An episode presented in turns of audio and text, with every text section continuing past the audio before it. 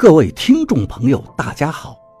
您现在收听的是长篇悬疑小说《夷陵轶事》，作者蛇从阁，演播老刘。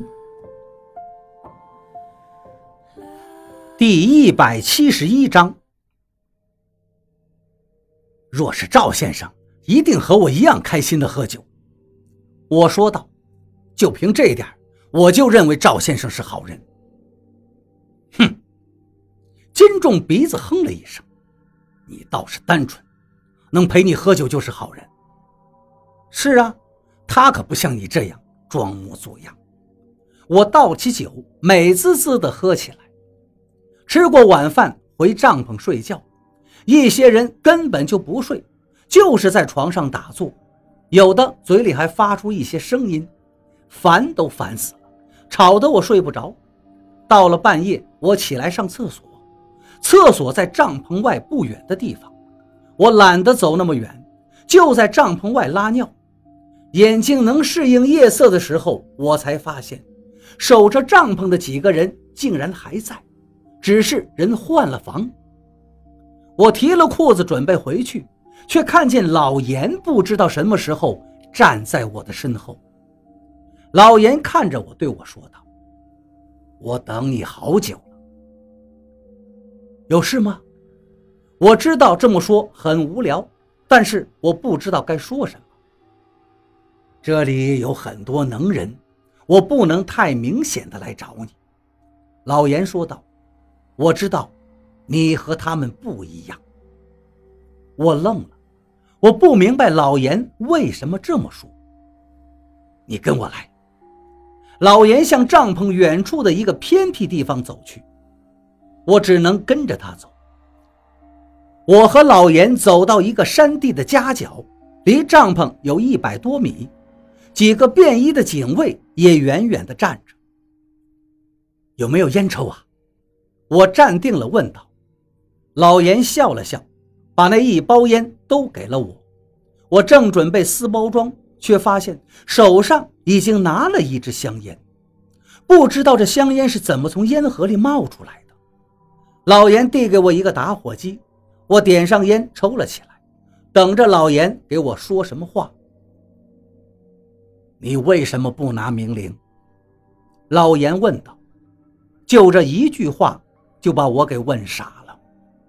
我知道眼前这个老严来历非常。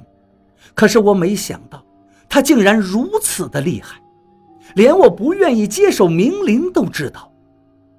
我没有问老严为什么他知道这些不为外人所知的事情。我觉得如果这么问，气势上就会被他控制。老严很厉害，很厉害，他只是一句话就能抵到我心灵最薄弱的地方。我只能尽量的不动声色。我没那个本事呀！你怎么没有？老严继续道：“赵建国脑袋是不是有毛病？当年他就蠢，没想到这么多年过去了还是这样。”您认识赵先生？老严鼻子哼了一声道：“哼，没事，赵建国没眼光也不是坏事。你想不想有个长期稳定的工作？”我看着老严，心里想：老子哪有这么好的福分呀，能找到一个稳定的工作？果然，老严接着说道：“你后天就跟着我去北京，我推荐你到我们这个单位来。”这么快？我奇怪地问道：“你不是来调查的吗？”已经调查完了，你们都来晚了。”老严说道。明天晚上我就可以处理完了，后天你就跟我走吧。为什么要选我？这个问题也不是我第一次问出口了。你现在也不小了，经历了那么多事情，我相信你知道原因。老严说的一点都不错。如果我不答应呢？我说道，我不想干这一行。那就当我什么都没说。老严说道：“您这么晚来找我，就是为了说这个？”我问道。“是的。”老严说。“我以为你会答应，不然你到这儿来干什么？”我来找人。我补充道：“我的一个好朋友。”你没找到，老严说道。还真有人抢到我前面进去了，是不是赵建国？嗯，对他现在叫赵一二。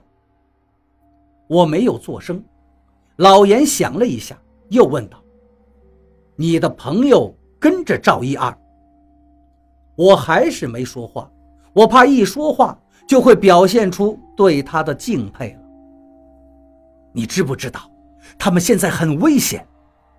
我知道。明天我会采取措施的。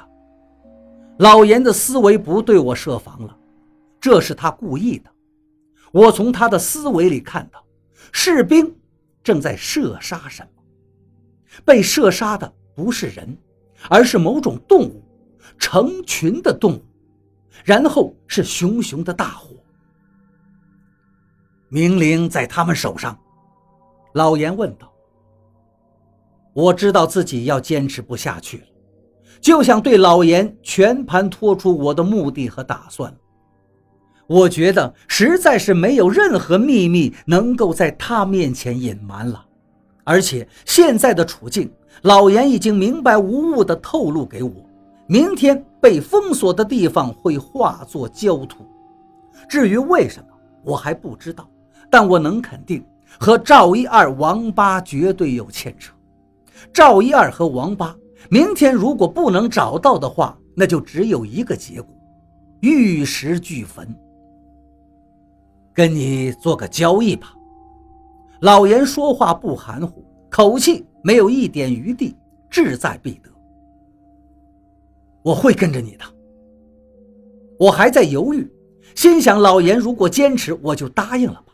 来日方长，走一步是一步。可以。然而老严却不是这个条件，他问道：“明灵是不是在赵一二手上？”好，我答应的很爽快。我这次来本来就是要想办法把明灵从王八那儿弄过来。至于明灵给老严还是给金仲，对我来说都是一样的。我嘴角动了一下。老严问道：“你还想问什么？”明灵到底是什么来历呀？鬼道到底是什么门派呀？这件事情我从来没有问过赵一二和金仲，但我现在问出来，因为我相信老严会说的，而且这个事情从老严嘴里说出来肯定会更加客观一些。老严看了我一会儿，对我说道：“你没进鬼道。”嗯，赵一二不会跟你说的。其实这个事情也没那么神秘。我说道：“我想知道，为什么赵先生的道术那么古怪？我的朋友是他的徒弟。”老严问道：“你知不知道道教什么时候出现的？是谁创立的？”这不难呐，我答道。东汉的张道陵啊，赵一二和金炫子供奉龙虎天师吗？老严问道。我顿时如梦初醒。是啊，赵一二和金仲的鬼道不是道教啊。我想起在赵一二三十六岁的生日那儿看到的地戏内容，虽然他们唱的歌是道教的，穿的衣服也是道袍。可是地戏里面的故事却讲的是陈平，而陈平是西汉初期的人物。